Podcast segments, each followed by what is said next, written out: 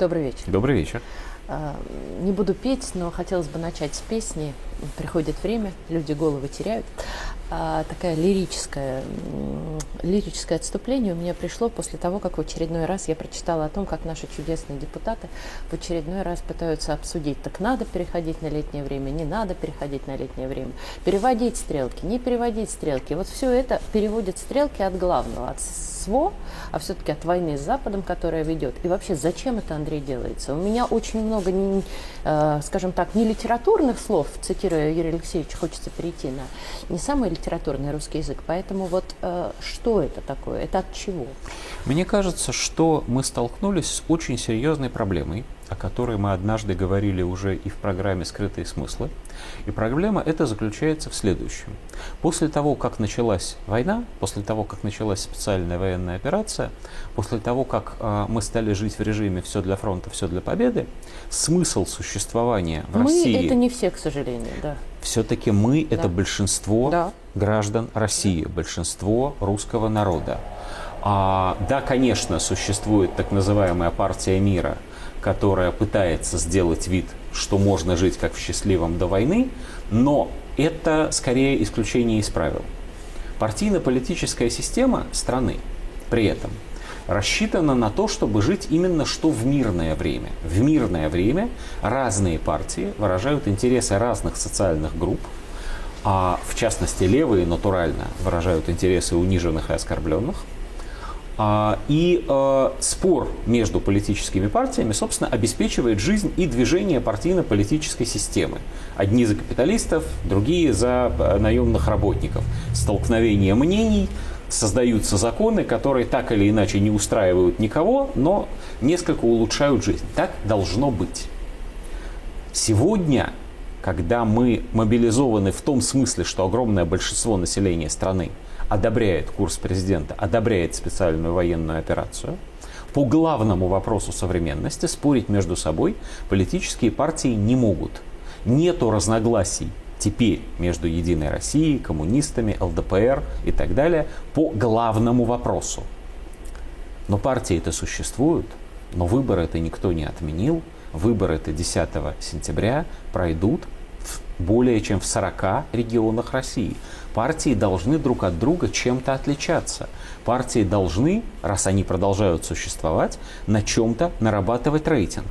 И вот а, руководители и а, спикеры политических партий начинают, я прошу прощения за слово, извращаться, как-то пытаться вылезти на поверхность, как-то привлечь к себе внимание.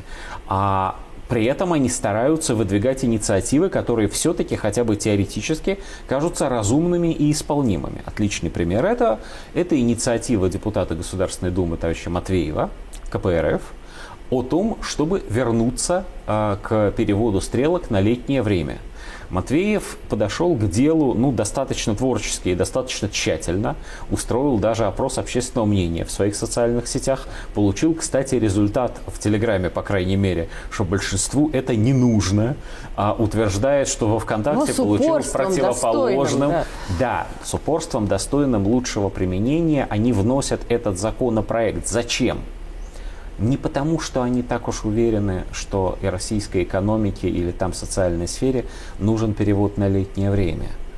Они уверены в том, что если они не внесут этот законопроект и еще два десятка подобных же, вызывающих споры в обществе, то про них забудут на них перестанут обращать внимание. А рейтинг партии – это условие продолжения существования, в том числе фракции, в Государственной Думе. Но у кого-то получается лучше. Вот на протяжении последних двух с половиной месяцев у партии ЛДПР получается лучше. У нее рейтинг растет. Они сделали этого Кибер Жириновского на Петербургском форуме. Как я понимаю, половина людей была в восторге, другая половина была отнюдь не в восторге, но все об этом говорили. Ну, ну потому что невозможно же об этом не говорить. Ну, ну цирк, простите, пожалуйста, шоу. Вот, отличное а, слово. Шоу. А время-то не для шоу.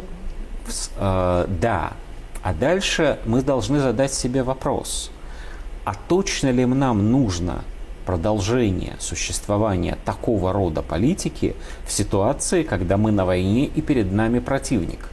В ситуации, когда мы в мирное время, но в мирное время и споры возможны по содержательным вопросам. Сейчас спор по содержательным вопросам, ну, если не считать разве что тему глобальной приватизации, практически невозможен для политических партий. Уже главный вопрос.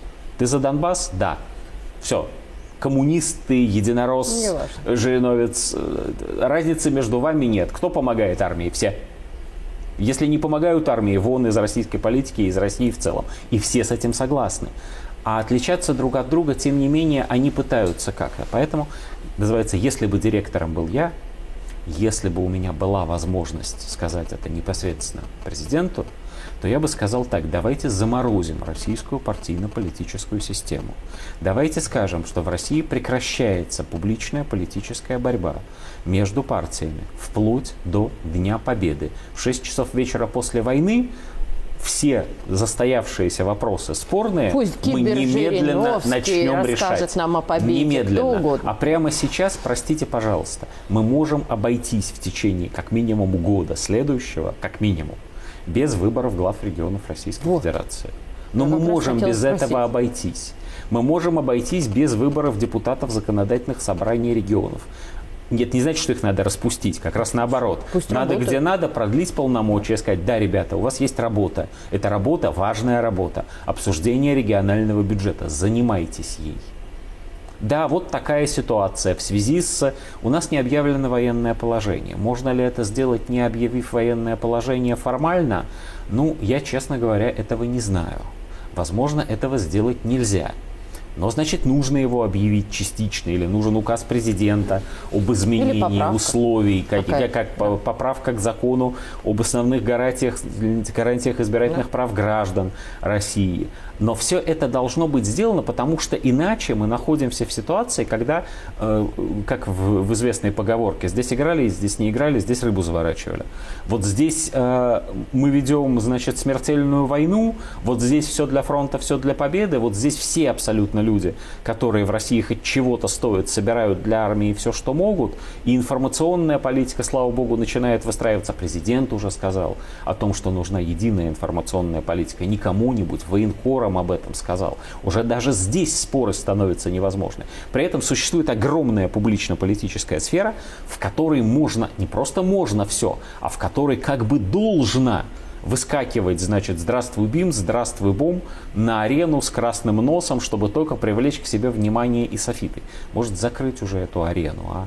Может, вот я бы здесь... уехал, да. и клоуны не остались политик в ситуации, когда страна на войне, как должен прекратить быть клоуном. Даже если до войны это было его вполне уважаемое и ценимое народом политическое амплуа. Такие политики тоже есть. И я вовсе не считаю, что в мирное время они бесполезны. Пусть мирное время я как будет. раз считаю, что в мирное время ипотирующая политика, резкие заявления, оживление, так сказать, политического пейзажа, это все на пользу. Это может стимулировать некую дискуссию, которая э, пойдет действительно э, людям людям в чем-то поможет.